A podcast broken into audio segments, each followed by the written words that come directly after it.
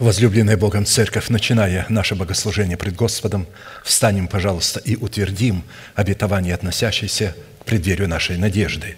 Да воцарится воскресение Христова в наших телах. Склоним наши головы в молитве.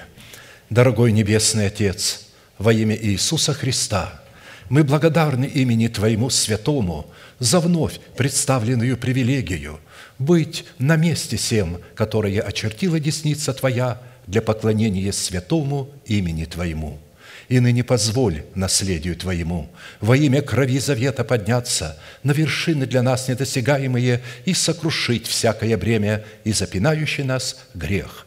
Да будут прокляты в этом служении, как и прежде, все дела дьявола, болезни, нищета, преждевременная смерть, демоническая зависимость, всевозможные страхи, депрессии, разрушение, косность, невежество – все это да отступит от шатров святого народа Твоего. И ныне встань, Господи, на место покоя Твоего Ты и ковчег, могущества Твоего, и да облекутся святые Твои спасением Твоим, и да возрадуются пред лицом Твоим. Дай нам больше от Духа Твоего – пропитай нас Духом Твоим святым. Позволь нам найти светлое лицо Твое. Я представляю это служение в Твои божественные руки. Види его рукою превознесенную, великий Бог, Отец и Дух Святой. Аминь. Да благословит вас Господь, можете садиться. Итак, как всегда, прежде чем мы вновь начнем погружаться в глубины Священного Писания – неизменным эпиграфом к исследованию этих глубин Евангелие Луки, глава 24, стих 44. «И сказал Иисус ученикам Своим, «Вот то, о чем я вам говорил еще бы с вами, что надлежит исполниться всему написанному о мне в законе Моисеевом и в пророках и псалмах». И так, чтобы нам, как причастникам тела Христова, разделить со Христом исполнение всего написанного о Нем – в Писании мы продолжим наше исследование в направлении нашей соработы с истиною Слова Божия и со Святым Духом, открывающим истину в сердце, которую мы приняли через наставление в вере, которое состоит в том, что необходимо предпринять с нашей стороны, чтобы получить право на власть, отложить прежний образ жизни, чтобы облечься в новый образ жизни – Ефесянам 4, 22, 24, и это не единственное место, которое в точности воспроизводится и в других местах. «Отложить прежний образ жизни ветхого человека и сливающего в обольстительных похотях, а обновиться духом ума вашего и облечься в нового человека, созданного по Богу в праведности и святости истины». Это наше призвание, которое Бог предназначил – издревле, прежде создания мира, призвание всякого человека, приходящего в семью Божьему, Божию, рожденного от семени слова истины. И если чадо Божие не уразумеет своего призвания, которое состоит в усыновлении его тела искуплением Христовым, что для этого надо отложить прежний образ жизни, совлечь себя ветхого человека с делами его.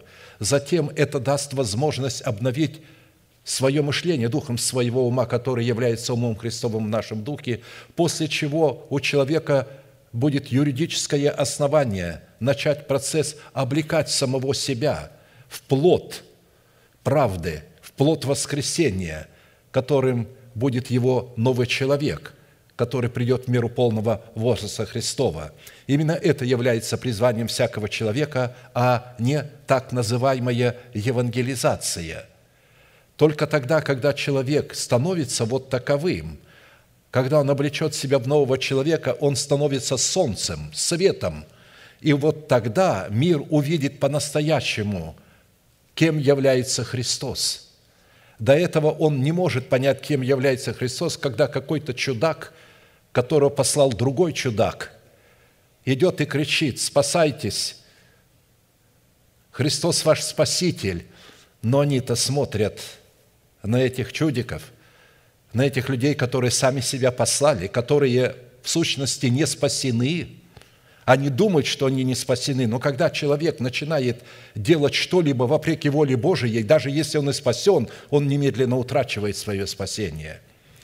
Итак, исходя из свидетельства апостолов и пророков – Данное обетование было сокрыто и удержано от прежних веков и родов по той причине, что являлось обетованием, относящимся к преддверию нашей надежды, которая, по словам апостола Петра, призвана была открыться только к концу веков силою Божией через наставление в вере, то есть через благовествуемое Слово. И при этом только открыться тем святым, которые войдут в категорию доброй жены, обладающей статусом тесных врат, чтобы иметь им власть на право наследовать усыновление своего тела искуплением Христовым за заплаченную ими цену быть учениками Христовыми. Для выполнения этой повелевающей заповеди, представленной или представляющие наше изначальное призвание, задействованы три судьбоносных, повелевающих и основополагающих действия – отложить, обновиться и облечься. Именно от решения этих трех судьбоносных действий совлечься, обновиться и облечься будет зависеть, обратим ли мы себя в сосуды милосердия или же в сосуды гнева, а вернее состоится совершение нашего спасения, которое дано нам в смерти Царства, в семени Царства Небесного – формате залога, или же мы утратим его навсегда, в силу чего наши имена навсегда будут изглажены из книги жизни. В определенном формате мы с вами уже рассмотрели первые два вопроса и остановились на исследовании вопроса третьего, а именно, какие условия необходимо выполнить, чтобы посредством уже нашего обновленного мышления начать процесс обличения самого себя в полномочия своего нового человека, созданного по Богу во Христе Иисусе в праведности и святости истины – в связи с этим мы остановились на рассматривании тайны, сокрытой в формате иносказаний 17-го псалма Давида, в которой Святой Дух с присущей только Ему мудростью и властью раскрывает требования в этой восхитительной аллегории, на основании которой мы призваны соработать молитвой веры с именем Бога или Он, или же Всевышний. Суть этого требования, как мы уже знаем, состоит в том, чтобы в обстоятельствах нашей тесноты, при совлечении ветхого человека с делами его – мы могли бы воззвать к Всевышнему как к своему Богу и исповедать веру своего сердца в то, кем является для нас Бог во Христе Иисусе, что сделал для нас Бог во Христе Иисусе, кем мы приходимся Богу во Христе Иисусе и что надлежит делать нам, чтобы наследовать все то, что сделал для нас Бог во Христе Иисусе. Данное иносказание является одним из самых сильных и объемных образов – показывающих образ соработы нашего обновленного мышления в лице царя Давида с именем Бога Эль-Илион в жестоком противостоянии с нашим плотским умом в лице царя Саула и с царствующим грехом в лице нашего ветхого человека, дабы воздвигнуть в нашем перстном теле державу жизни вечной и облечь наше перстное тело в нетленный жемчуг, взращенного нами плода правды. По своему характеру молитвенная песня Давида – содержит в себе три части, в которых представлен один из эталонов характера правовой молитвы, присущий нам как царям, священникам и пророкам. Напомню, что достоинство царя состоит в нашем мышлении, обновленным духом нашего ума, что дает нам власть на право владеть эмоциональной сферой в нашем теле и вести ее под усы, как своего объезженного, хорошего объезженного, подчиняющегося нам боевого коня – Достоинство священника дает нам власть на право прибегать к Богу в достоинстве воинов молитвы, чтобы совершать правовое ходатайство за усыновление нашего тела искуплением Христовым. Достоинство пророка дает нашему новому человеку право входить в довир, то есть во святая святых, пред лице Господня, дабы слышать голос Божий над крышкой золотого ковчега в своем сердце. А Богу это дает основание слышать голос нашего ходатайства и отвечать на него – Первая часть, как мы с вами уже определились и рассмотрели в определенном формате, определяет состояние сердца Давида как воина молитвы, что является основанием для правового статуса его молитвы, присущей достоинству царей, священников и пророков. Вторая часть раскрывает содержание правовой молитвы, присущей достоинству царей, священников и пророков, которая дает Богу основание избавить Давида от руки всех врагов его, а следовательно и нас – потому что мы здесь под Давидом рассматриваем самих себя, под Саулом рассматривали наше плотское мышление и под э, царствующим грехом рассматриваем своего ветхого человека, живущего в нашем теле. Три царя в одном теле враждуют за право владеть нашим сердцем, нашим телом. Третья часть в эпическом жанре описывает саму молитвенную битву, которая находится за гранью постижения нашего разума. В предыдущих служениях мы уже рассмотрели первую часть и остановились на рассматривании второй части, которая раскрывает содержание правовой молитвы, которую творит воин молитвы, задействуя в своей молитве восемь имен Бога Всевышнего. «Возлюблю Тебя, Господи, крепость моя, твердыня моя и прибежище мое, Избавитель мой, Бог мой, скала моя, на Него я уповаю, щит мой, рог спасения моего и убежище мое. Призову достопоклоняемого Господа, и от врагов моих спасусь». Итак, восемь имен. Господь – крепость моя, Господь – твердыня моя, Господь – прибежище мое, Господь – избавитель мой, Господь – скала моя, Господь – щит мой, Господь – рог спасения моего, Господь – убежище мое – когда человек исповедует эти имена, просто даже будет провозглашать громко, понимая смысл их, и когда он будет провозглашать их, Дух Святой немедленно берет эти слова и облекает их в нас, потому что мы спасаемся через плод наших уст – потому что в наших устах или в словах, которые мы исповедуем, является жизнь и смерть, в зависимости от того, что мы будем исповедовать, извращенную, урезанную истину или полную истину. В определенном формате, насколько это позволил нам Бог и мира нашей веры, мы уже рассмотрели во Христе Иисусе свой наследственный удел в полномочиях четырех имен Бога в достоинстве крепости, твердыни, прибежища и избавителя, и остановились на рассматривании нашего наследственного удела во Христе Иисусе в имени Бога Скала Израилева.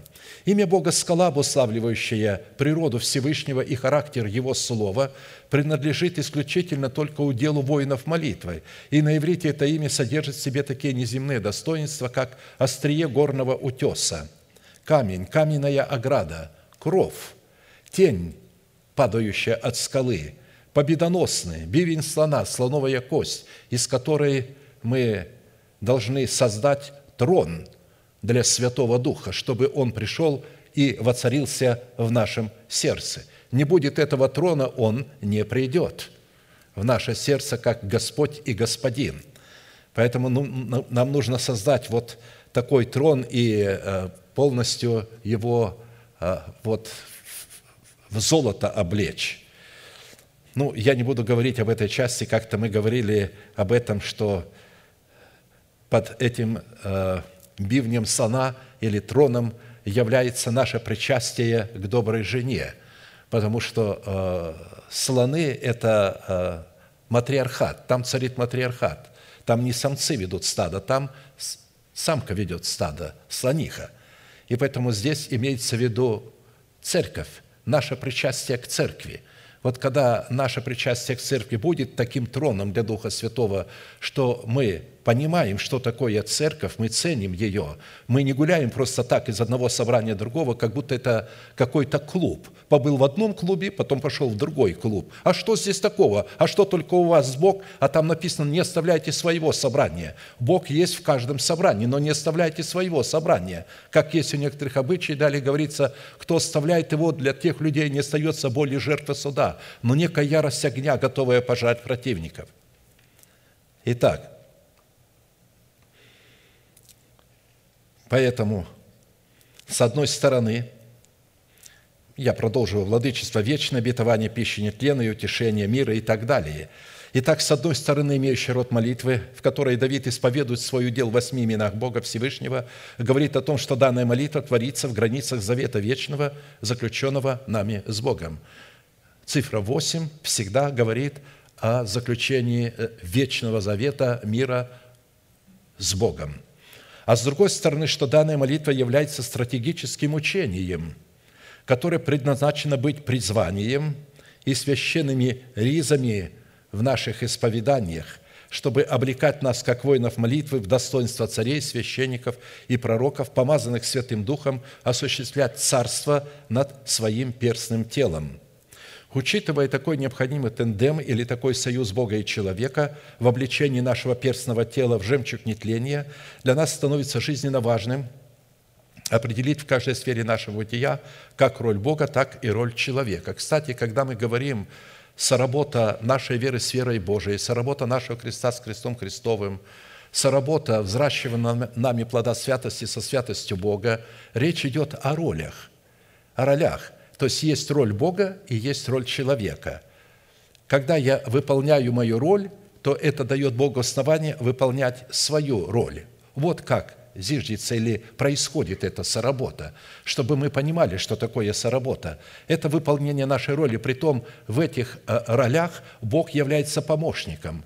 Мы ведущие – он дает нам право выбирать программу жизни либо программу смерти. И когда мы выбираем программу жизни, тогда Он как помощник начинает помогать нам, чтобы эта программа была реализована в нашем теле. Но к всеобщей печали большинству верующих в силу их невежества, которое является результатом их жестоковыйности, свойственно всегда пытаться исполнять роль Бога к своей собственной погибели, так как исполняя роль Бога, человек выдает себя за Бога. Если говорится, ищите же прежде Царствие Божие в правде Его, и это все приложится вам, а человек начинает искать то, что приложится, размышлять об этом, думать об этом, молиться об этом, он берет на себя роль Бога.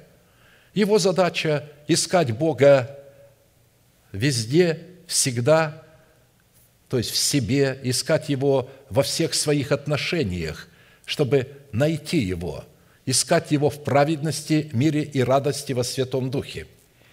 И тогда, когда мы это делаем, Бог начинает исполнять свою роль.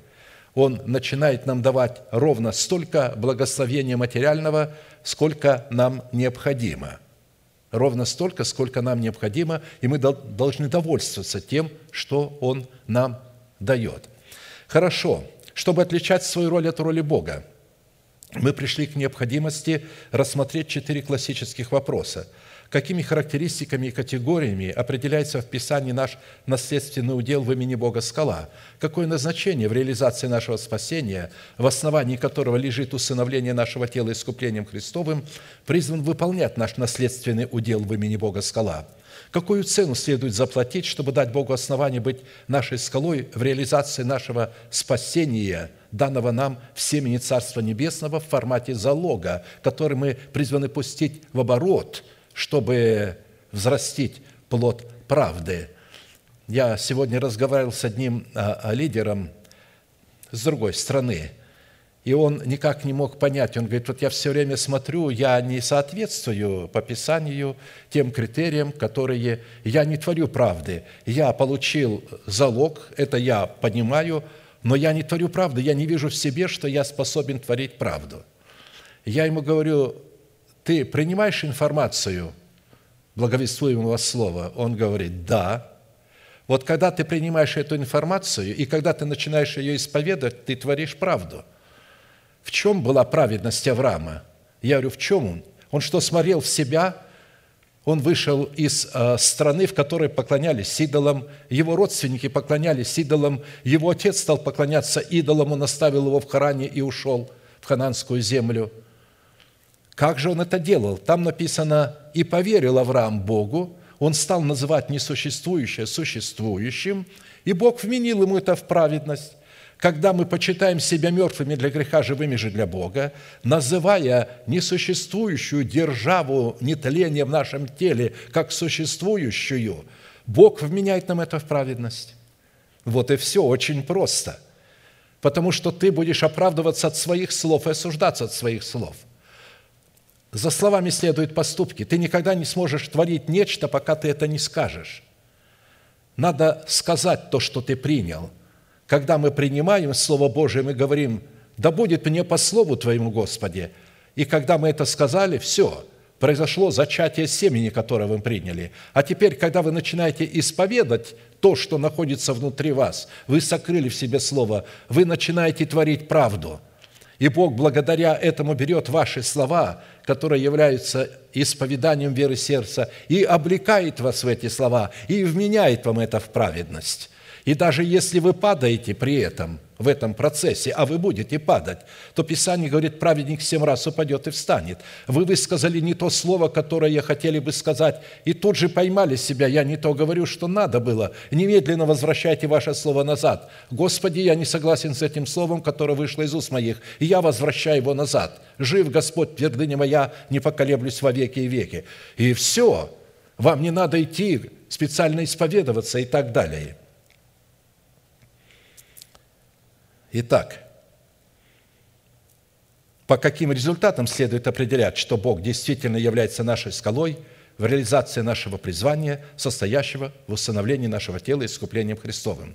Только взрастив едами своего сердца древа жизни в плоде кроткого языка, как написано, кроткий язык древа жизни, притча 15.4, человек становится причастником доброй жены, благодаря которой в храме его тела воцаряется благодать Бога, дабы как грех царствовал к смерти, так и благодать воцарилась через праведность к жизни вечной Иисусом Христом Господом нашим. Римлянам 5, 21. Как благодать воцаряется? Через праведность. Через какую праведность? Когда мы называем несуществующее существующим, когда мы почитаем себя мертвыми для греха. Вот тогда праведность воцаряется в нашем сердце. И будем помнить, что только тот человек, который жаждет слышания Слова Божия, вникает в это Слово, живет этим Словом, пребывает в этом Слове, и Слово Божие пребывает в нем, сможет устоять в битве против древнего змея и избежать обольстительных сетей дьявола, чтобы наследовать спасение своего тела искуплением Христовым. В определенном формате мы с вами уже рассмотрели суть первых двух вопросов и остановились на рассматривании вопроса третьего – связанного с условиями, выполнения которых дает Святому Духу основание вести нас в наследие, в наследие удела в имени Бога скала.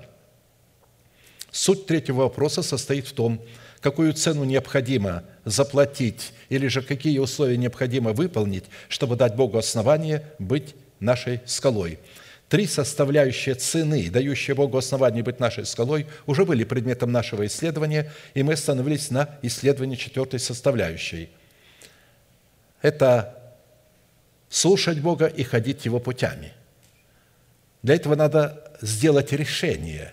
Мы не можем слушать Бога и ходить Его путями, пока мы не сделаем решение, что мы будем слушать Бога и ходить Его путями – то есть слушать Бога в благовествуемом слове Его посланников, а это готовить себя к служению и готовить себя к служению, готовить к слушанию Слова Божия, то есть к повиновению. Как только я услышу это Слово, я немедленно скажу, да будет мне по Слову Твоему, и я буду неукоснительно его выполнять, что бы это ни стоило и какую бы цену мне не пришлось заплатить. У меня есть такая готовность – «О, если бы народ мой слушал меня, и Израиль ходил путями моими, я скоро смирил бы врагов его». То есть вот этих врагов внутри. Не надо уже будет бегать от Саула, и царствующий грех будет связан в теле. «И обратил бы руку мою на притеснителей их, ненавидящие Господа раболепствовали бы им, а их благоденствие продолжалось бы навсегда, то есть навечно. Я питал бы их туком пшеницы и насыщал бы их медом из скалы». Псалом 80, 14, 17. Посмотрите, э, как Бог э, через пророчество Давида, потому что он был пророком Господним, посмотрите, какое потрясающее пророчество. Повторяю, что пророчество э, Иезекииля, Исаии и других пророков, как говорят богословы, 70% состоит из пророчеств Давида. Мы отметили, что насыщение медом из скалы – как составляющего нашего воздаяния, нашей награды, обретает свою значимость и свою легитимность только в составе других составляющих, приведенных в данном месте Писания, которые растворены друг в друге, исходят друг из друга и подтверждают истинность друг друга. Само по себе воздаяние или же награда Бога, содержащаяся в Его клятвенных обетованиях, представляющих в данном случае наследие удела в имени Бога скала Израилева – призвана мотивировать нас и возбуждать нашу жажду для задействия всех имеющихся у нас сил и возможностей к выполнению имеющейся заповеди Бога, слушать Бога и ходить Его путями. В данном обращении Бога, адресованном к своему народу, за исполнение Его воли, представленных в двух связанных между собой повелениях, потому что невозможно ходить путями Его, если вы не слушаете Бога. Эти два повеления, они связаны одно с другим. Первостепенное – это слушать. После слушания у нас появляется способность ходить Его путями. То э, вот здесь представлена награда за послушание Богу, за слушание Его Слова, и когда мы будем ходить Его путями, оно представлено в шести составляющих. Награда Божия представлена. Бог обещал скоро смирить врагов наших. Бог обратил бы руку свою на притеснителей наших. Ненавидящие Господа раболепствовали бы нам. Наше благоденствие продолжалось бы навсегда. Бог обязался питать нас стуком пшеницы. Бог взял на себя ответственность насыщать нас медом из скалы.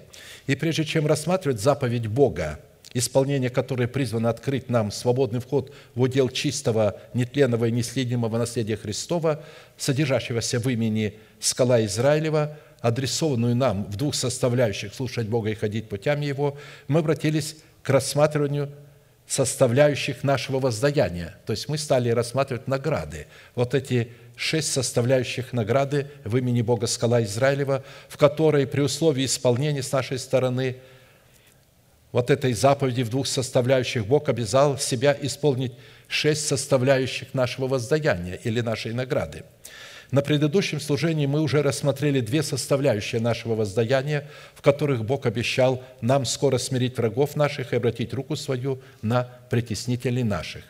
Третья составляющая нашего воздаяния состоит в том, что Бог обещал нам, что ненавидящие Господа будут раболепствовать нам.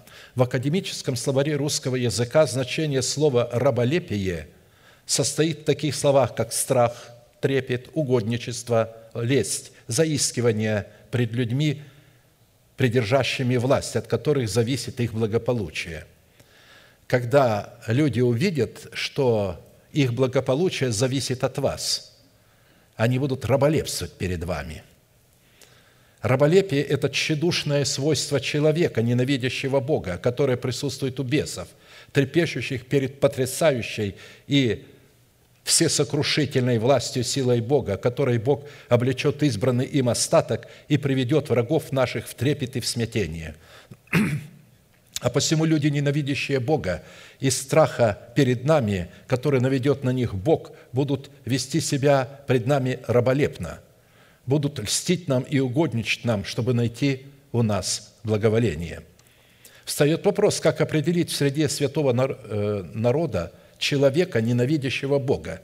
И что это за род страха, который Бог наведет на ненавидящих Его пред своими детьми, пред людьми, исполняющими Его заповеди, слушающими Бога и ходящими путями Его. Ненавидящие Господа – это в первую очередь люди нечестивые и беззаконные, беззаконные, поддерживающие нечестивых, которые воспротивились порядку Бога и, оставив свое собрание, создали иные собрания, которые Писание называет сатанинским сборищем. И ангелу Филадельфийской церкви напиши, так говорит святый и истинный, имеющий ключ Давидов, который отворяет, и никто не затворит, затворяет, и никто не отворит. Знаю твои дела, вот я отворил пред тобою дверь, и никто не может затворить ее. Ты немного имеешь силы и сохранил слово мое – и не отрекся имени моего. Вот я сделаю, что из сатанинского сборища, из тех, которые говорят о себе, что они иудеи, то есть э, это учение, иудаизм, иудеи – это не из колена Иудина, а это люди, исповедующие учение иудаизма.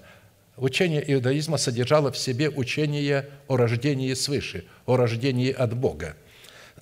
Но они говорят, что они такие, но не суть таковы лгут – вот я сделаю то, что они придут и поклонятся пред ногами Твоими и познают, что я возлюбил Тебя». Видите, э, Давид пророчествовал об этом, и вот апостол Иоанн э, говорит в Откровении об этом. «И как ты сохранил слово терпения моего, то и я сохраню тебя от годины искушения, которое придет на всю вселенную, чтобы испытать живущих на земле. Все гряду скоро, держи, что имеешь, дабы кто не восхитил венца твоего. Нашим венцом является плод правды. То есть это то, что мы исповедуем нашими устами. Берегите, чтобы это исповедание кто-то не похитил. Я знаю, многие люди здесь были и исповедовали это, а потом похитил у них некто эту правду. И они оставили это собрание. Они решили, что они будут себе другой венец добывать. Сейчас они пойдут добродетель делать, евангелизировать, и таким образом у них появится иной венец.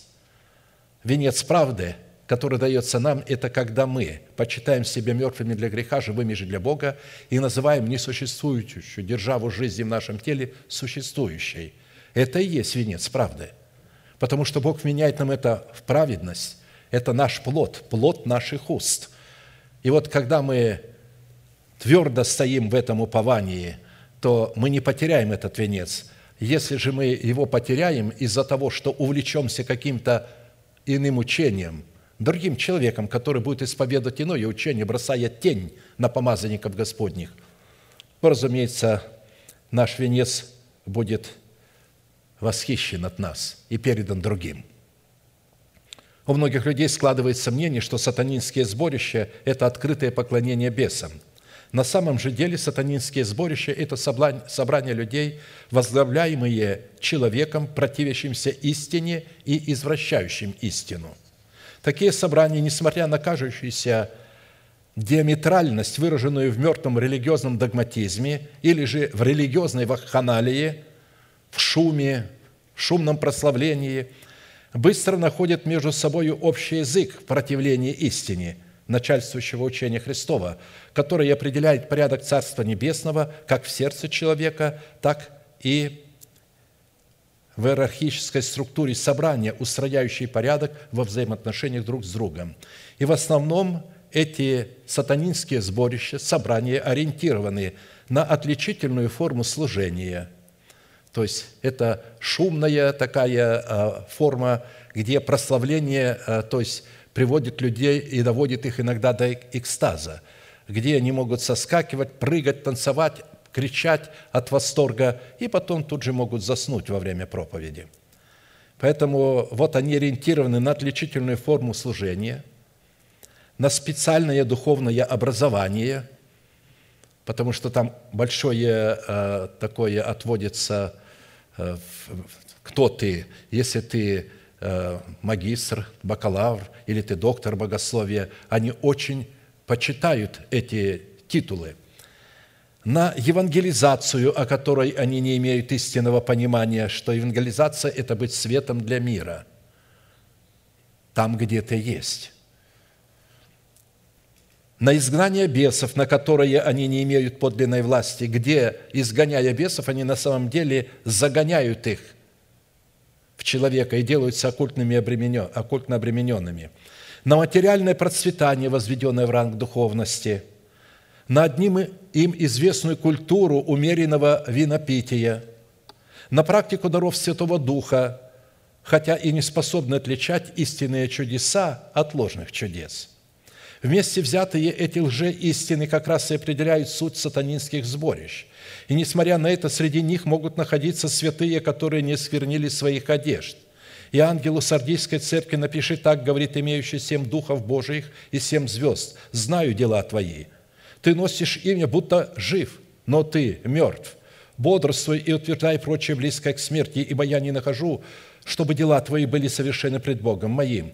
Вспомни, что ты принял и слышал, и храни и покайся. Если же не будешь бодрствовать, я найду на тебя как тать, как вор приду, и, не, и ты не узнаешь, в который час найду на тебя.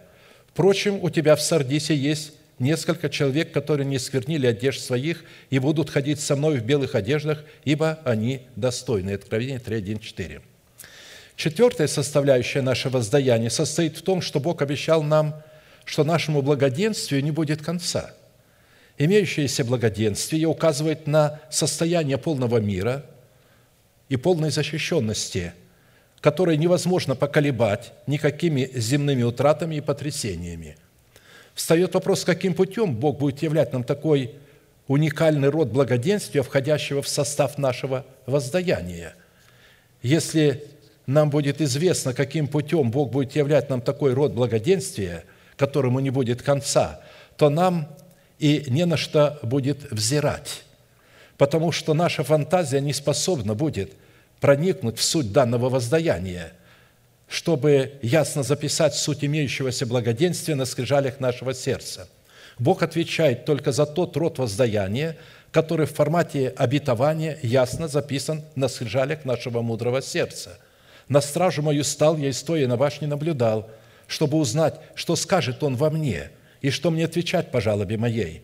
И отвечал мне Господь и сказал, запиши видение и начертай ясно на скрижалях своего сердца, чтобы читающий, то есть Бог, читающий в свое время, когда нужно будет исполнять это обетование, он посмотрит, и если у тебя там ясно написано, мог легко прочитать, ибо видение относится еще к определенному времени и говорит о конце и не обманет – и хотя бы замедлило, жди его, ибо непременно сбудется, не отменится. Вот душа надменная не успокоится, а праведный своей верою жив будет». Авакума 2.1.4.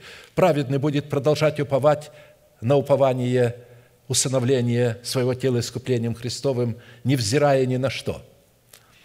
Во-первых, из имеющегося откровения следует, что имеющийся род благоденствия представлен в формате веры Божией в откровениях Тумима и Урима – записанного на скрижалях нашего сердца в достоинстве обетования, положенного на наш счет во Христе Иисусе. Во-вторых, мы должны знать, что род такого благоденствия, записанного на скрижалях нашего сердца, напрямую связан с благодействием избранного Богом остатка. Блажены, хранящие суд и творящие правду во всякое время. Вспомни мне, Господи, в благоволении к народу Твоему. Посети меня спасением Твоим, дабы мне видеть благоденствие избранных Твоих веселиться весельем народа Твоего, хвалиться с наследием Твоим». Видите, все то, что Бог обещает, мы можем получить только вместе друг с другом, через общение друг с другом. В-третьих, род такого благоденствия, записанного на скрижалях нашего сердца, призван являться плодом нашего духа, который мы призваны зреть в благоденствии Иерусалима – Блажен всякий боящихся Господа, ходящий путями Его. Ты будешь есть от трудов рук твоих. Блажен ты и благо тебе. Жена твоя, как плодовитая лоза в доме твоем. Сыновья твои, как масличные ветви вокруг трапезы твоей. Так благословится человек, боящийся Господа. Благословит тебя Господь Сиона, и увидишь благоденствие Иерусалима во все дни жизни твоей. Увидишь сыновей у сыновей твоих. Мир на Израиля. Пятая составляющая нашего воздаяния состоит в том, что Бог обещал нам, что Он будет питать нас туком пшеницы. Следует обратить внимание, что речь не идет о самой пшенице, а только о туке, который содержится в пшенице.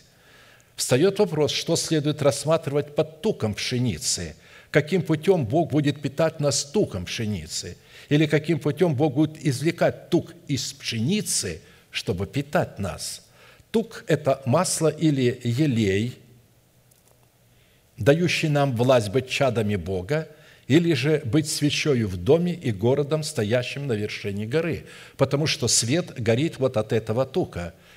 Если Он даст нам, будет питать нас этим туком, тогда наш светильник будет ярко гореть, мы будем светом для мира. Вы свет, свет мира, не может укрыться город, стоящий наверху горы и, зажегший свечу, не ставит ее под сосудом, но на подсвечнике и светит всем доме. Тогда светит свет ваш пред людьми, чтобы они видели ваши добрые дела и прославили или же прославляли Отца вашего Небесного». Видите, в чем состоит наша евангелизация – и если молоко коровье символизирует благовествуемое нам Слово Божие в формате семени, а масло коровье, которое вырабатывается из коровьего молока, это плод уст, исповедующих веру Божию, пребывающую в нашем сердце, то под пшеничными зернами следует разуметь человека, который путем исповедания веры Божией, принятой в свое сердце в формате чистого словесного молока, вырабатывает масло коровье – Истинно, истинно говорю вам, если пшеничное зерно, пав в землю, не умрет, то останется одно, а если умрет, то принесет много плода. Любящий душу свою погубит ее, а ненавидящий душу свою в мире всем сохранит ее в жизнь вечную. Исходя из имеющегося откровения, масло или тук пшеницы вырабатывается из пшеницы путем общения святых друг с другом, что дает нам возможность приносить плод Богу, обладающий помазующей силой переводить нас из смерти в жизнь. И Он поставил одних апостолами, других пророками, иных евангелистами, иных пастырями и учителями. К совершению святых на дело служения для созидания тела Христова, доколе все придем в единство веры и познание Сына Божия в мужа совершенного – в меру полного возраста Христова, дабы мы не были более младенцами, колеблющимися и увлекающимися всяким ветром учения, по лукавству человеков, по хитрому искусству обольщения, но истинную любовью все возвращали в того, который есть глава Христос, из которого все тело, составляемое и совокупляемое посредством всяких взаимно скрепляющих связей – при действии в свою меру каждого члена получает превращение для созидания самого себя в любви. Видите, здесь речь идет о каждом человеке, который в свою меру, то есть превращает себя для созидания самого себя в любви, то есть служением своим друг другу мы превращаем себя к телу Христову. Пища в достоинстве тука пшеницы, которой Бог пообещал нас питать, это наша сопричастность к хвале Иерусалима и к хвале Сиона Богу, который дает Богу основание укреплять вереи наших ворот, благословлять нас как сынов Иерусалима среди Сиона, чтобы утверждать в пределах наших мир и туком пшеницы насыщать нас. Хвали Иерусалим Господа, хвали Сион Бога твоего, ибо Он укрепляет дверей ворот Твоих, благословляет сынов Твоих среди Тебя, утверждает в пределах Твоих мир, тухом пшеница насыщает Тебя». Это уже второе место Писания, где говорится об одном и том же воздаянии. Шестая составляющая нашего воздаяния состоит в том, что Бог обещал нам, что Он будет насыщать нас медом из скалы. В данном случае под живой скалой, источающей из себя живой мед, живое Слово Божие – сверхъестественного происхождения следует разуметь крепость Сион в достоинстве тела Христова. Живая скала – это крепость Сион в достоинстве тела Христова. А под пчелами, приносящими нектар и перерабатывающими его в мед сверхъестественного происхождения, который источает из себя живая скала, следует разуметь категорию святых, пришедших в миру полного возраста Христова, через общение с которыми мы получаем способность отвергать худое и избирать доброе – мы видим их жизнь, мы видим их слова, их поведение, и смотря на них, мы начинаем отвергать худое и избирать доброе. То есть их поведение, их свет является для нас как раз вот таким медом из скалы. Он будет питаться молоком и медом, доколе не будет разуметь, отвергать худое и избирать доброе. Речь идет о Христе и о тех, кто рожден от семени слова истины – Теперь, когда нам известно воздаяние в наследии удела в имени Бога, скала Израилева, нам необходимо будет рассмотреть саму заповедь, исполнение которой даст Богу основание ввести нас в имеющееся воздаяние, воздаяние или в наследие, которое состоит в двух составляющих – слушать Бога и ходить путями Его. Глагол «слушать» включает в себя два значения – быть приготовленным слышать и немедленно повиноваться услышанному – а посему слушать Бога – это сделать свое ухо способным слышать Бога и повиноваться Его словам в благовествуемом слове Его посланников, что означает соработать своей верой с верой Божией. Таким образом, питаться молоком и медом – это слушать Бога в благовествуемых словах Его посланников с такой готовностью, чтобы немедленно и неукоснительно выполнить все, что скажет нам Бог. И как мы не раз уже говорили, что исходя из Писания, чтобы слушать Бога в благовествуемых словах Его посланников, необходимо принимать откровение нашем воздаянии веселье сердца, как свое наследие, что даст нам возможность преклонить сердце свое к исполнению уставов Божьих, содержащихся в заповеди Бога.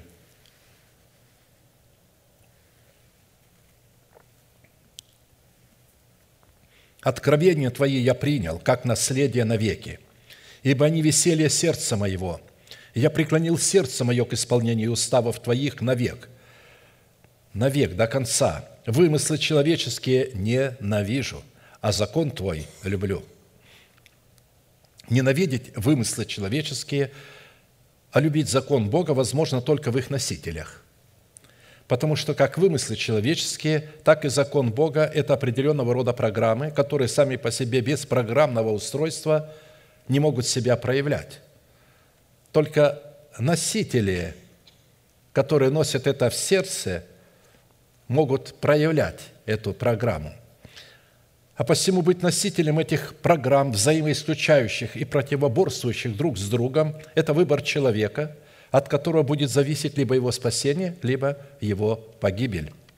В Писании свойства или характер, заключенный в слово «вера», предписывается в молитве как заповедь, как повеление, как неуклонное предписание и как неотложный военный приказ. Определение сути и назначения, заключенного в слове «вера», напрямую связано с качеством нашего послушания воле Божией.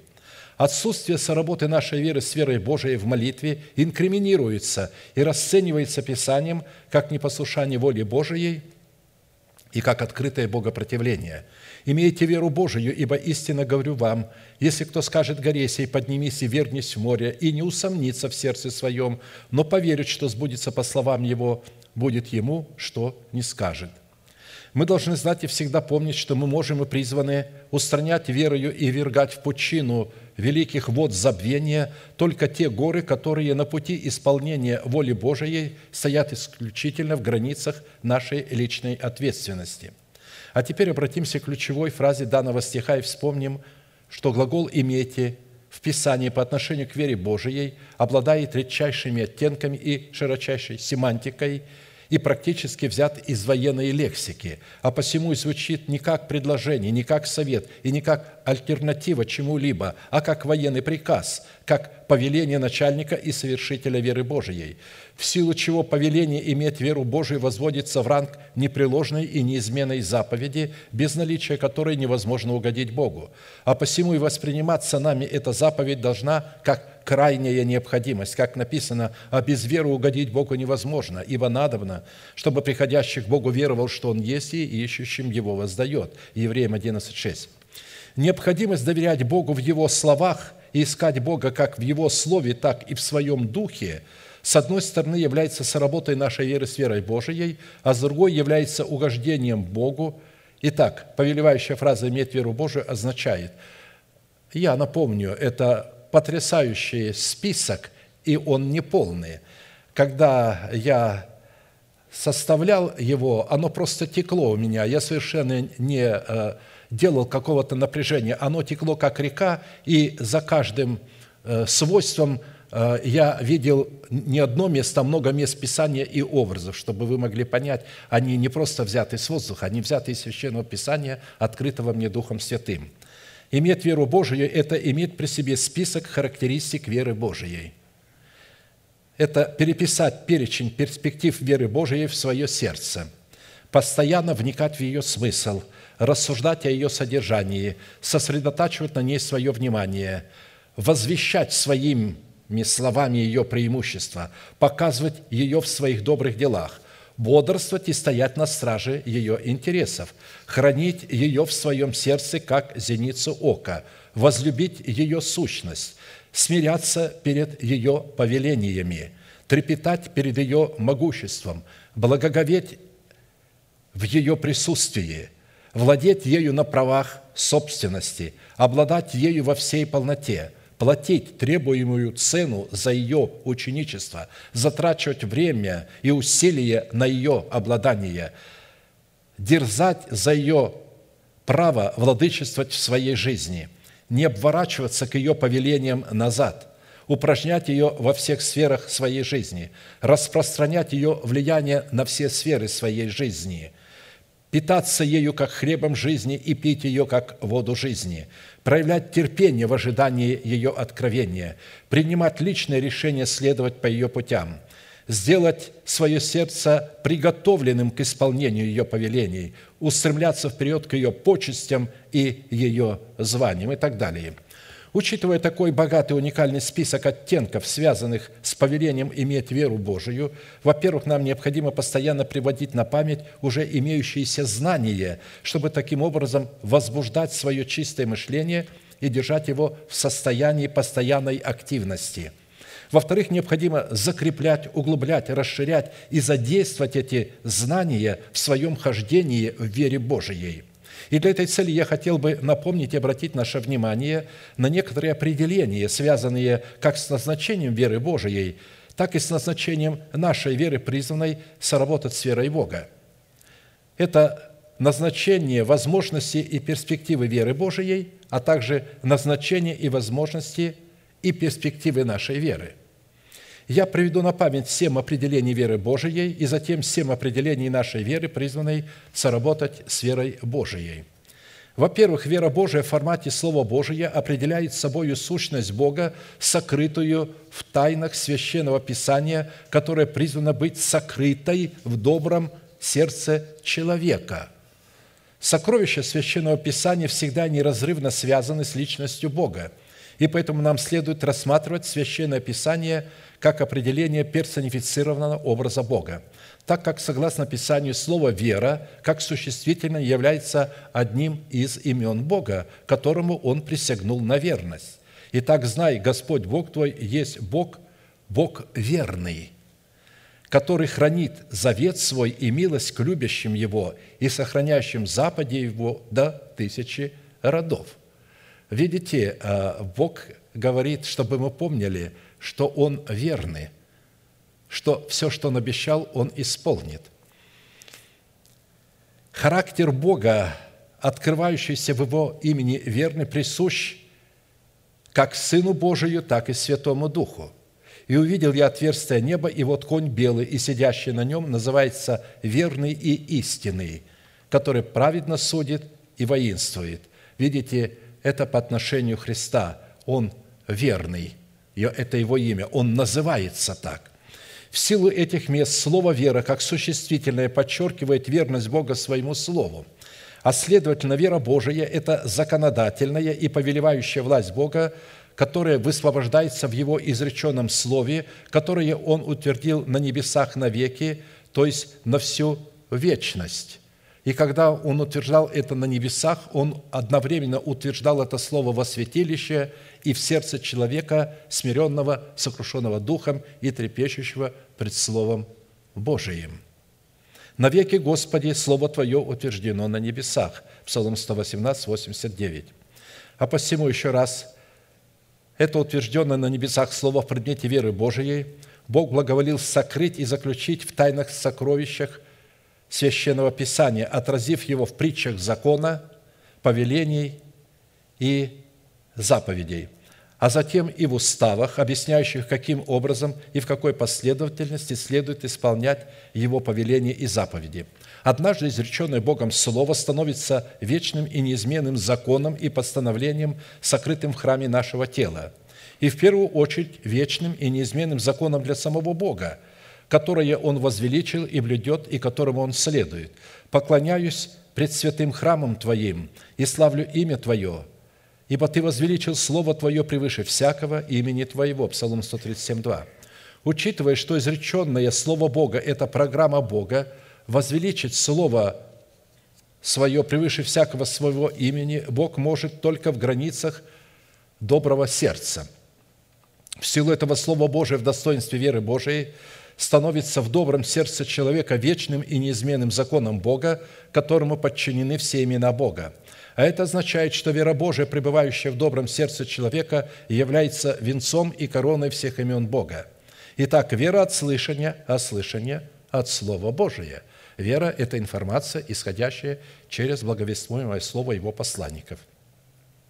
Таким образом, вера Божия – это сверхъестественное Слово Божие, исходящее из уст Божьих в устах посланников Бога, которые являются носителями Его откровений и Его устами.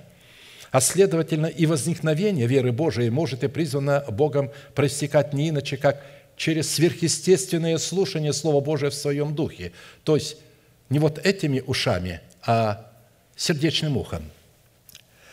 На стражу мою стал я, и, стоя на башне, наблюдал, чтобы узнать, что скажет он во мне, и что мне отвечать по жалобе моей.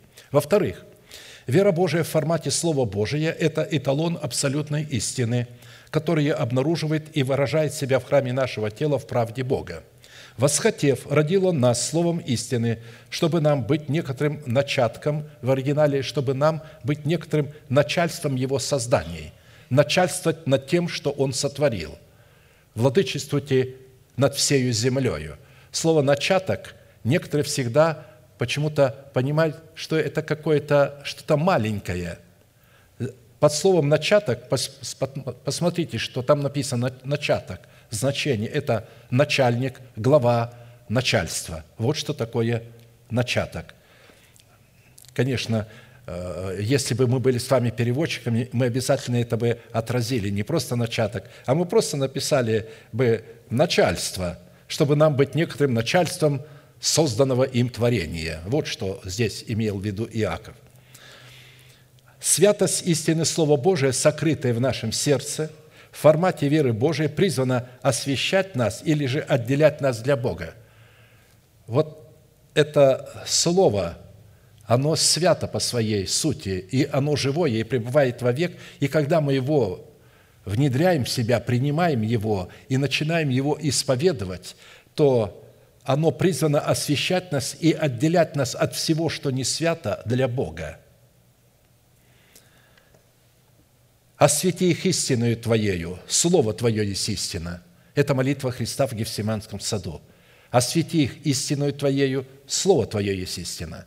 А это Слово в устах человека, который благовествует Слово. Вы принимаете, говорите, да будет не по Слову Твоему, и затем исповедуете его, и таким образом вы отделяетесь от всего то, что не есть истина. Истина – это внутреннее состояние, обуславливающее природные недра Бога, в то время как правда – это выражение этой истины. А посему на иврите слово «истина» выражает себя в таких оттенках. Истина – это то есть в чем она себя выражает? То есть правда, правдивость, суд, верность, истинность, искренность, свет, воскресение, порядок жизни, божественная энергия, равновесие, сбалансированность, красота, грациозность, щит, ограждение и так далее. Перьями своими осенит тебя, и под крыльями его будешь безопасен. Щит и ограждение – истина его, то есть его слово. В-третьих, Вера Божия в формате Слова Божия – это нетленное семя Бога в устах человека, облеченного полномочиями отцовства Бога. Семя есть Слово Божие. Луки 8:11.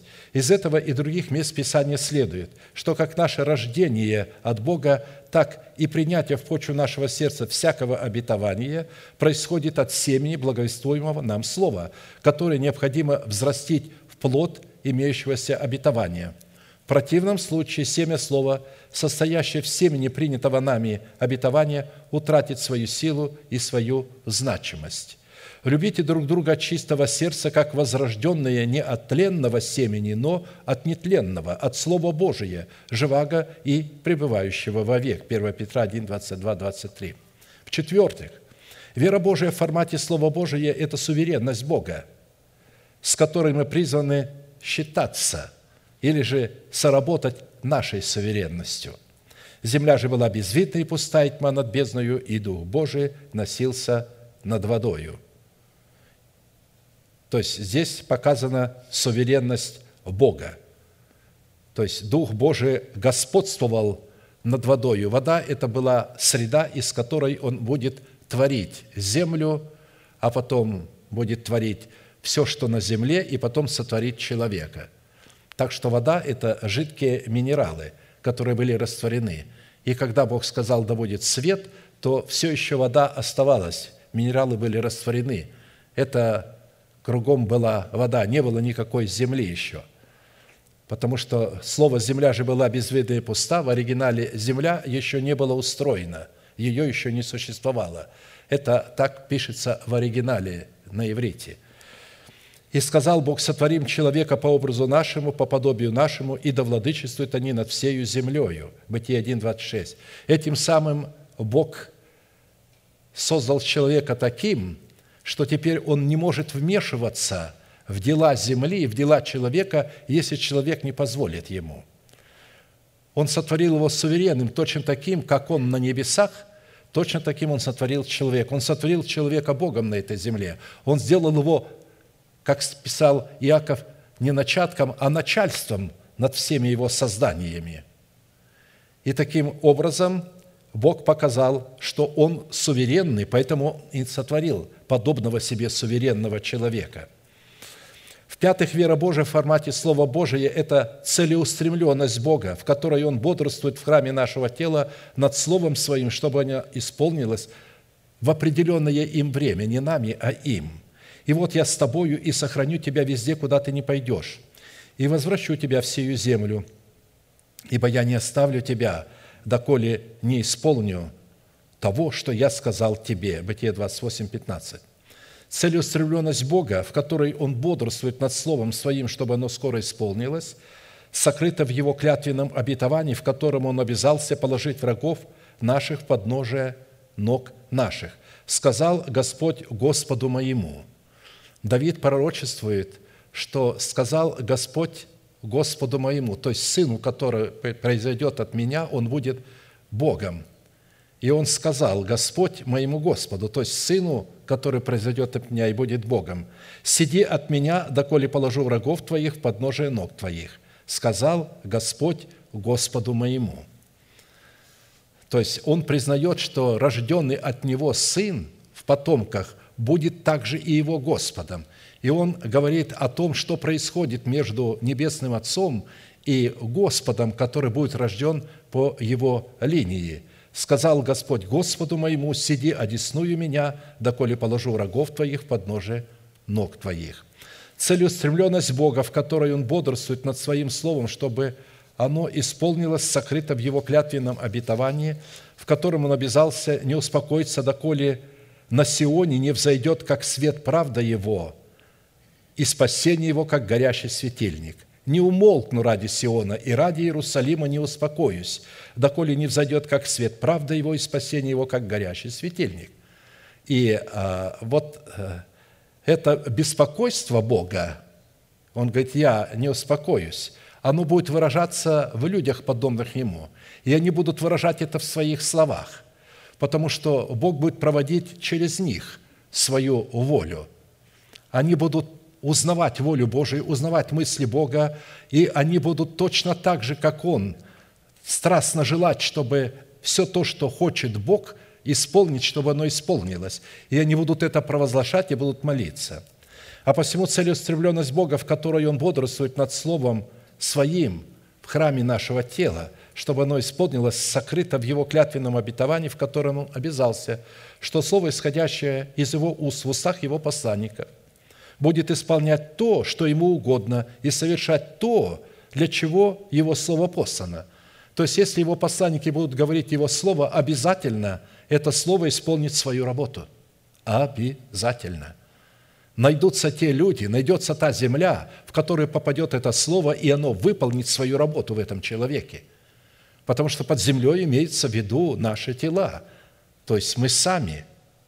Как дождь и снег не сходит с неба и туда не возвращается, но напаяет землю и делает ее способную рождать и произвращать, чтобы она давала семя тому, кто ест, и хлеб тому, кто сеет, так и слово мое, которое исходит из уст моих, а оно исходит только в устах посланников Бога. Он дает им это слово и повелевает им, говорить, Он соделал их своими устами. Оно не возвращается ко мне тщетным – напрасным. Я не напрасно говорю через них, но оно исполняет то, что мне угодно, и совершает то, для чего я послал его. Исайя 55, 10, 11. В-шестых, вера Божия в формате Слова Божия – это богатство неисследимого наследия нашего Небесного Отца, положенного на наш лицевой счет во Христе Иисусе в формате принятой нами надежды. Послушайте, братья мои возлюбленные, не бедных ли мира избрал Бог быть богатыми верою – и наследниками царствия, которое Он обещал любящим Его». Иакова 5. Богатство веры, принятой нами через благовествуемое Слово, призвано реализовывать себя в воскресении Иисуса, возродивший нас воскресением Иисуса Христа из мертвых к упованию живому, к наследству нетленному, чистому, неувядаемому, хранящемуся на небесах. Напоминаю, то, что хранится на небесах, хранится во святилище – в теле Христовом и в сокрушенном, смиренном сердце человека, трепещущем пред Его Словом. Силою Божию через веру, соблюдаемых к спасению, готовому открыться в последнее время. Получать имеющееся богатство веры, состоящее в наследии нашего Небесного Отца, мы призваны в воскресении Иисуса Христа, для которого нам необходимо участвовать в страданиях Его, сообразуясь смерти Его, чтобы достигнуть воскресения мертвых, чтобы познать Его и силу воскресения Его и участие в страданиях Его, сообразуясь смерти Его, чтобы достигнуть воскресения мертвых.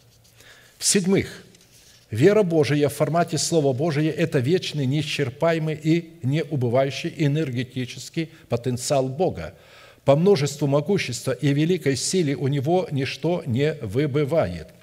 Исайя 40, 26. Это видно по природе, по земле, которую создал Бог. Сколько бы вы ни брали из земли, в ней ничего не убывает, не становится меньше. И хотя нас пугают ученые, все, скоро запасы земли закончатся, земля скоро все, мы, мы ну, то есть съедим все, что есть в земле, и, и, а, потому что люди умножаются – сколько бы ни умножались люди, а, и Бог будет питать их от этой земли, и ничего не убудет ни на йоту от этой земли. Все восстанавливается. Посмотрите на великое светило солнца. Вы знаете, а, сколько а, тысяч миллиардов тонн в секунду сжигается? Тысяча миллиардов тонн. Так ученые предполагают потому что наша Земля по отношению к Солнцу как точка маленькая на большом шаре. Там происходят такие термоядерные реакции, оно кипит, взрывается, то есть взрывы э, на Солнце, э, то есть происходят и в атмосферу уходят э, на сотни тысяч километров. Но мы этого ничего не замечаем. То есть активность Солнца, мы с вами прекрасно. И главное, что Солнце в своем весе не уменьшается – когда мы берем что-то, оно сгорело, остался пепел.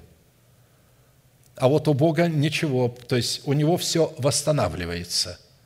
Все восстанавливается. Поэтому по множеству могущества и великой силы у Него ничего не выбывает. Он показал это, когда послал Илью в Сарепту Сидонскую вдове.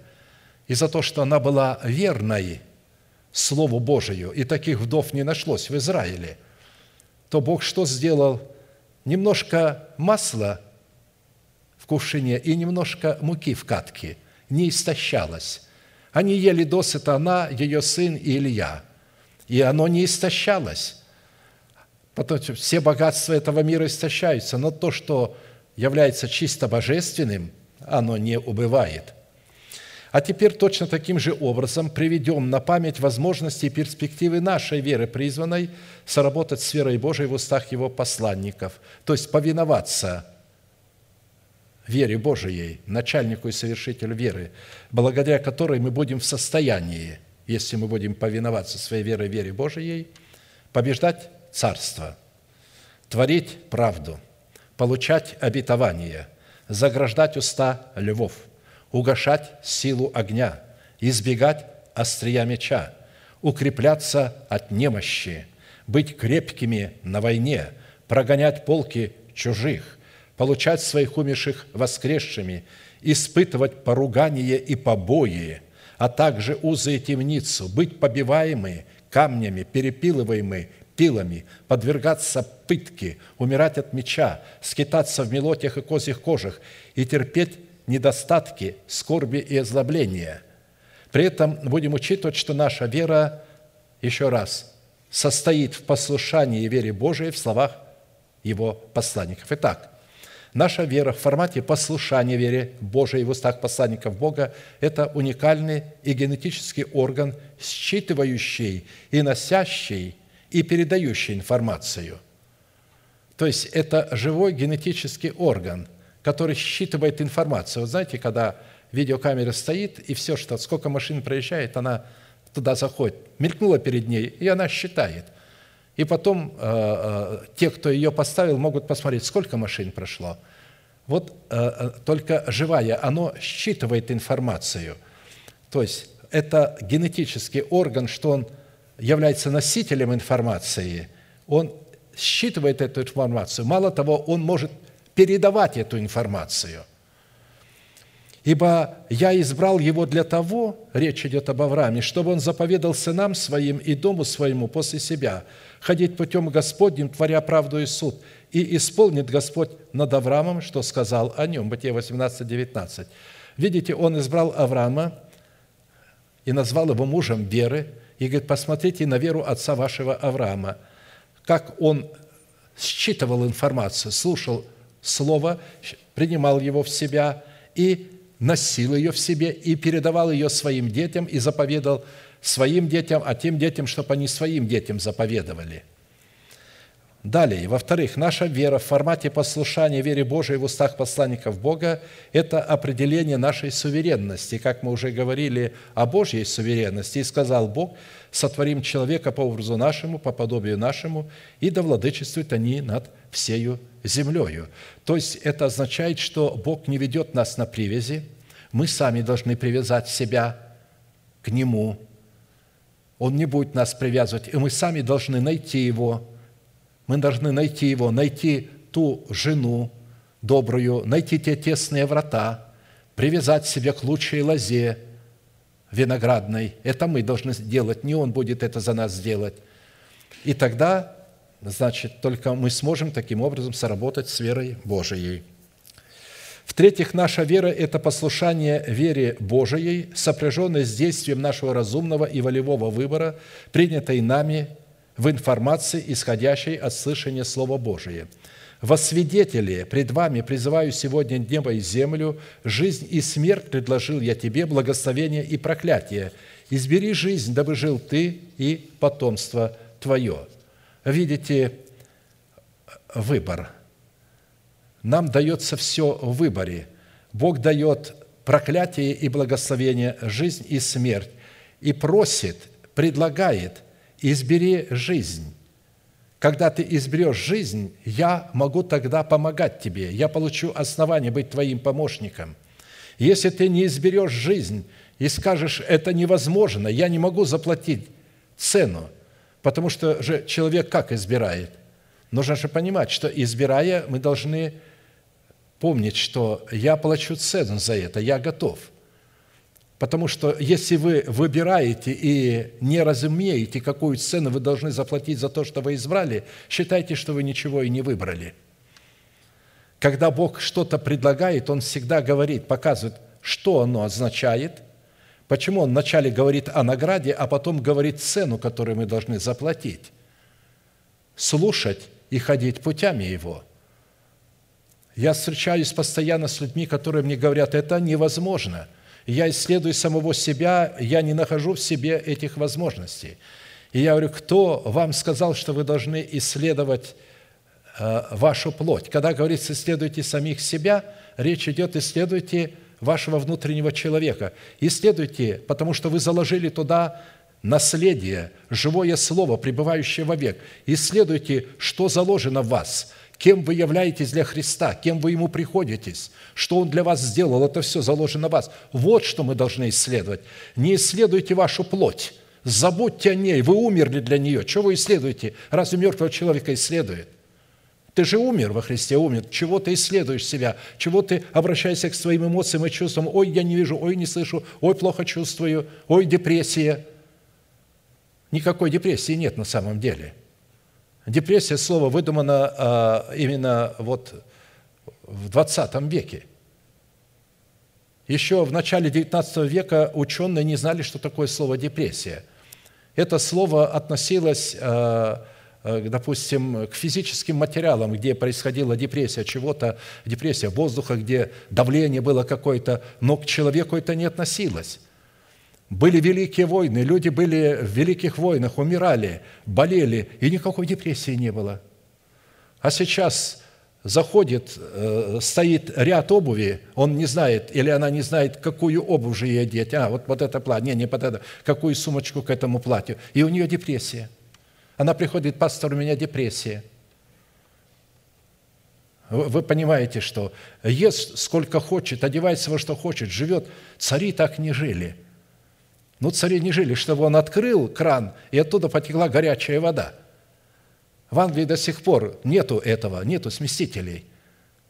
У них два крана стоит. Самая дорогая гостиница, будут даже позолоченные краны, и стоит холодная и горячая вода. И как вот закрываешь э, э, дырочку, воду, и таким образом набираешь туда, мешаешь воду, и вот, вот так они умываются. До сих пор они так живут, англичане.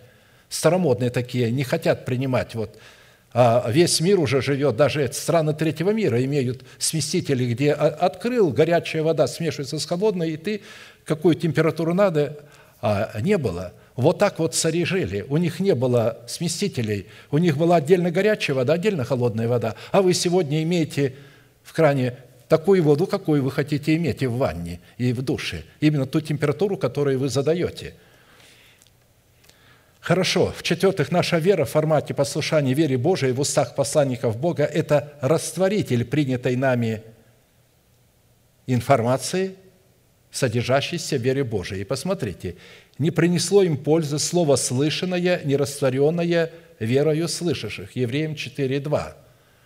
Оказывается, когда мы принимаем слово слышанное, если мы его не растворим верою – оно не будет растворено. Что значит растворить слово верою? Они приняли слышанное слово, не растворить – это значит не повиноваться. Они не повиновались вере Божией. Растворить верою слышанное слово – это повиноваться вере Божией. Когда вы начинаете повиноваться, не важно, что вы чувствуете, вы просто исполняете – один служитель мне говорит, ну что, я, говорит, ненавижу этого человека, мне противно, говорит, с ним общаться. Я делаю э, то, что говорит Бог. Я говорю, хорошо, делай то, что говорит Бог, исполняй заповедь Бога. Бог будет тебе вменять праведность. Таким образом ты растворяешь веру Божию в себе. И когда она растворится, ты полюбишь этого человека. Ты полюбишь этого человека. Ты должен относиться ровно, заставить себя – Легко говорить человеку, которому ты симпатизируешь, и общаться.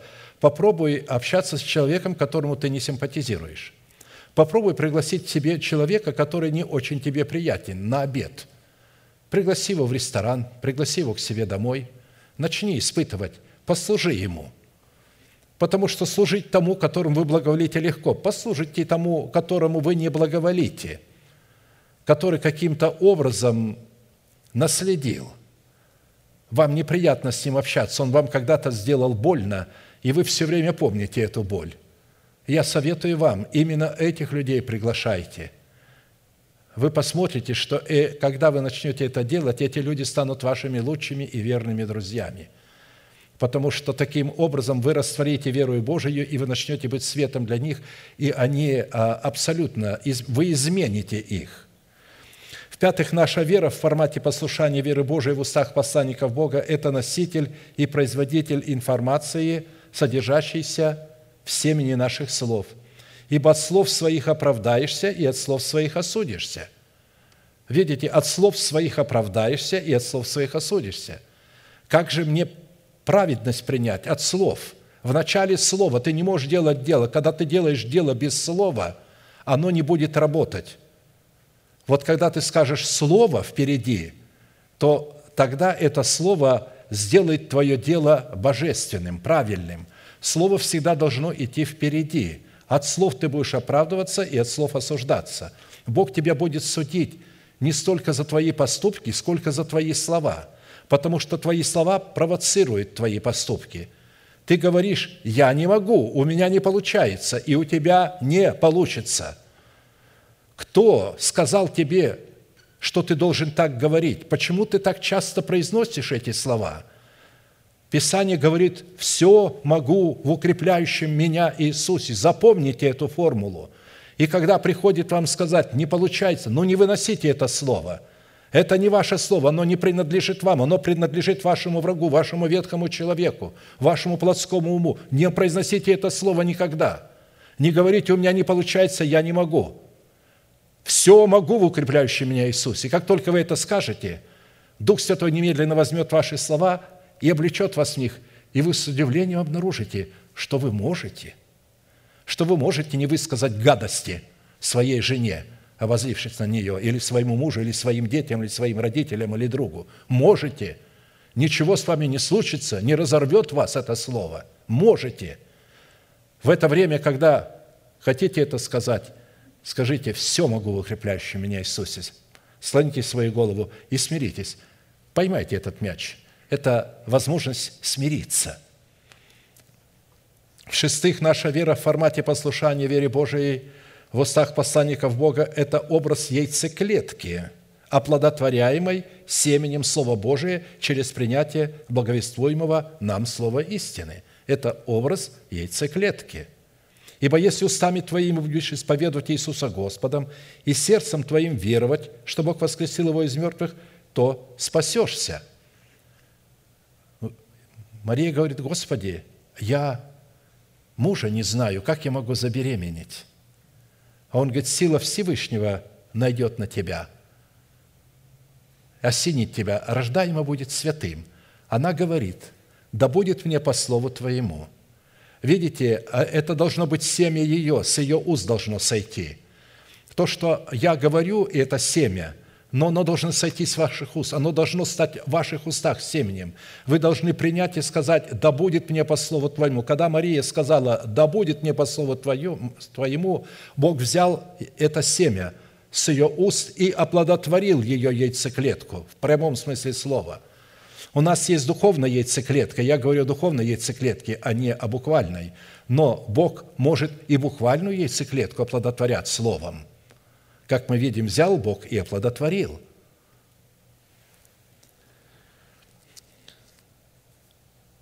В-седьмых, наша вера в формате послушания вере Божией в устах посланников Бога – это вечный энергетический потенциал, могущий приводить в исполнение как слова смерти, так и слова жизни. То есть Бог нас создал подобными себе. Как слова Божии обладают энергетическим вечным потенциалом, так и слова человека.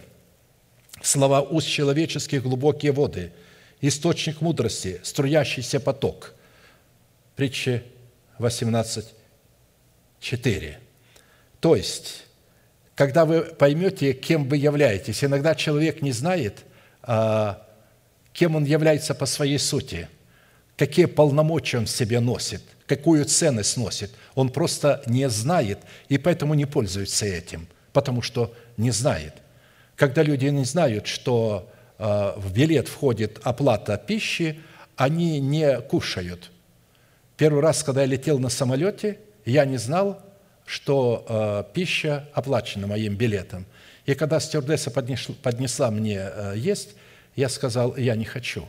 А причина была, у меня больше денег не было. Я думал, что за это надо будет платить, а я хотел сберечь там какие-то, какая-то мелочь оставалась, все истратил на билет, и я не знал.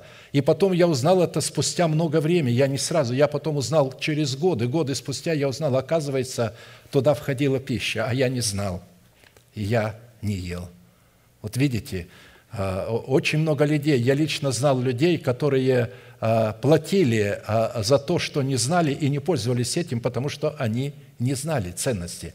Мы часто не знаем, кем мы созданы, кто мы такие, как мы созданы, каким потенциалом обладает человек сам по себе. То есть те люди, даже мирские, которые узнают об этом, они достигают больших высот в этом мире, потому что они знают потенциал, они начинают говорить.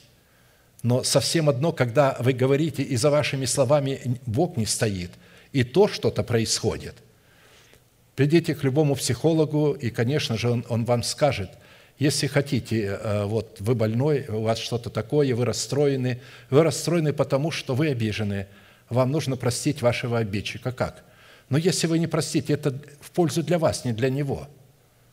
Для вашей пользы. Если вы обижаетесь, вы будете болеть, у вас будет язва желудка, у вас может быть рак и так далее, и так далее.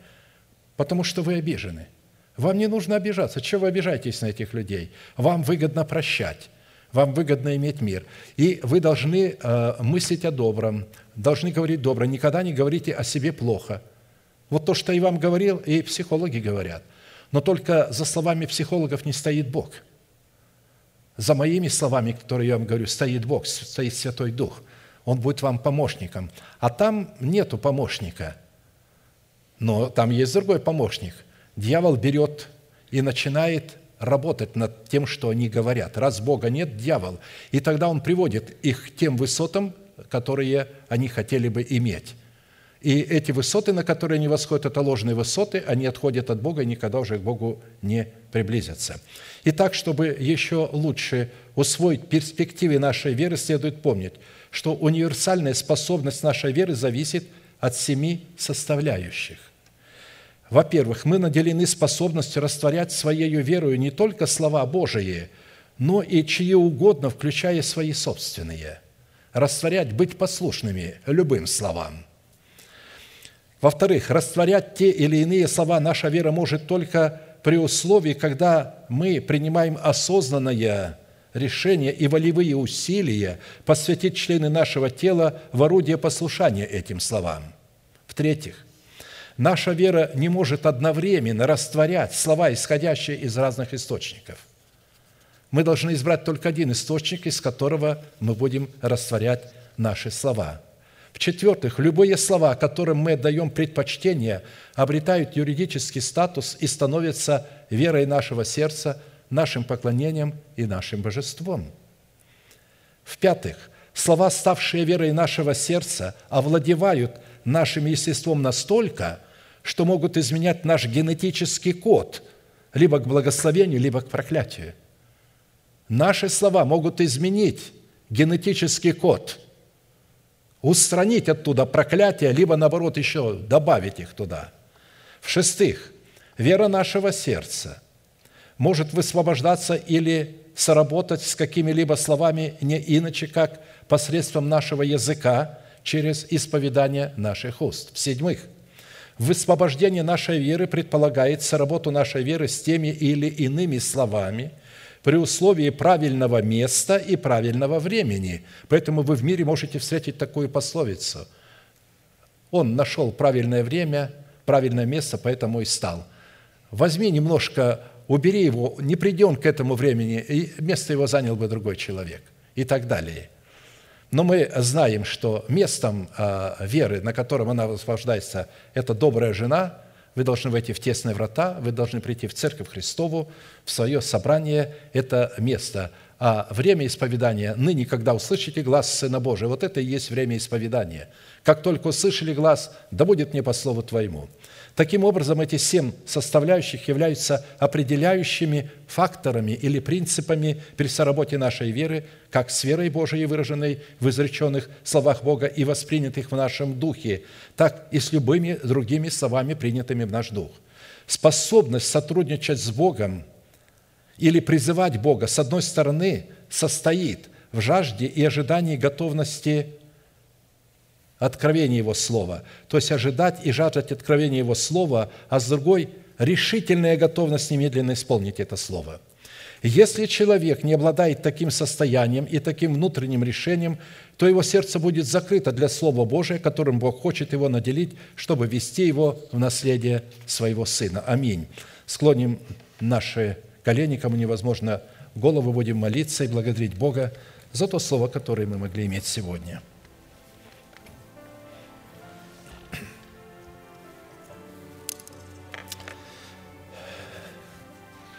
Отец Небесный, во имя Иисуса Христа, я благодарю Тебя вместе со святыми Твоими на этом благословенном Тобою месте, которое очертила десница Твоя для поклонения Твоему святому имени, на которое никто не может посягать без того, чтобы не быть пораженным Тобою.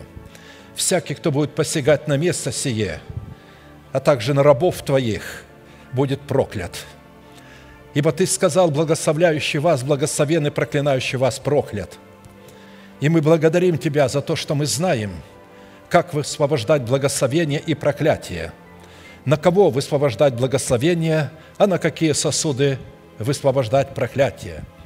Мы высвобождаем благословение на сосуды благословения и проклятие на сосуды проклятия, на нечестивых и беззаконных людей, которые противятся истине – которые отвергли истину, отвергли Твою праведность и усиливаются своей праведностью. Да будет благословена милость Твоя для народа Твоего, ради которого Ты послал Сына Твоего Единородного на крестную смерть. Ты сказал, что Он придет и спасет людей своих от грехов их. И мы были спасены Твоим Словом.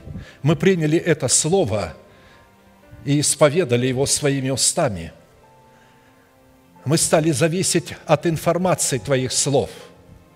Мы благодарим Тебя, что Ты научил нас не зависеть от своих эмоций, от своих чувств, не зависеть и не смотреть на свою плоть, не зависеть на то, что делает плоть, не зависеть на то, что делает мир вокруг нас, но мыслить о духовном, смотреть на то, кем ты для нас являешься, что ты сделал для нас, кем мы приходимся для Тебя.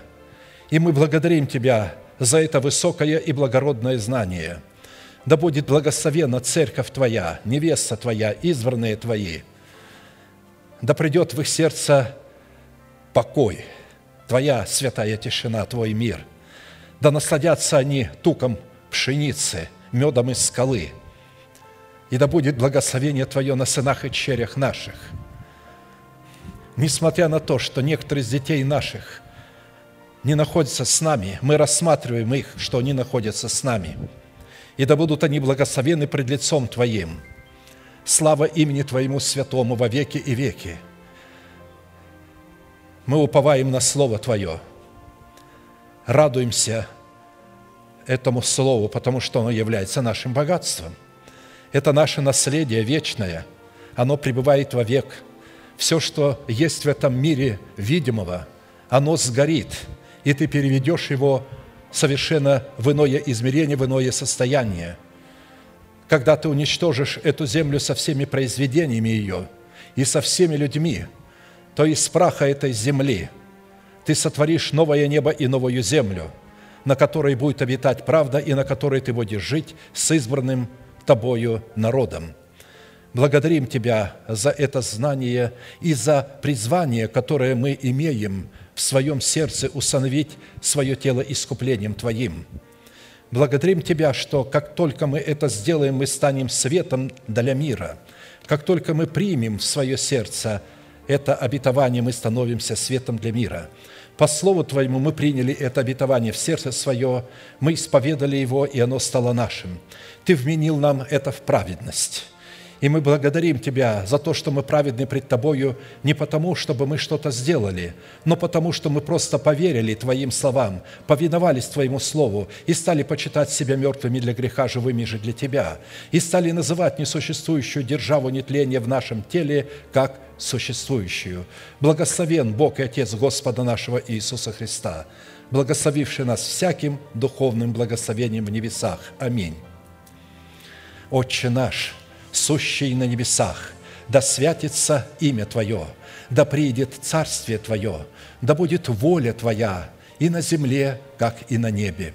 Хлеб наш насущный подавай нам на каждый день, и прости нам долги наши, как и мы прощаем должникам нашим.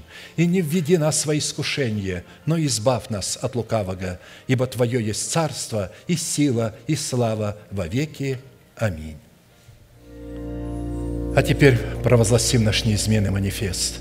Могущему же соблюсти нас от падения и поставить пред славою Своею непорочными в радости, единому, премудрому Богу, Спасителю нашему, через Иисуса Христа, Господа нашего, слава и величие, сила и власть, прежде всех веков, ныне и во все веки. Аминь.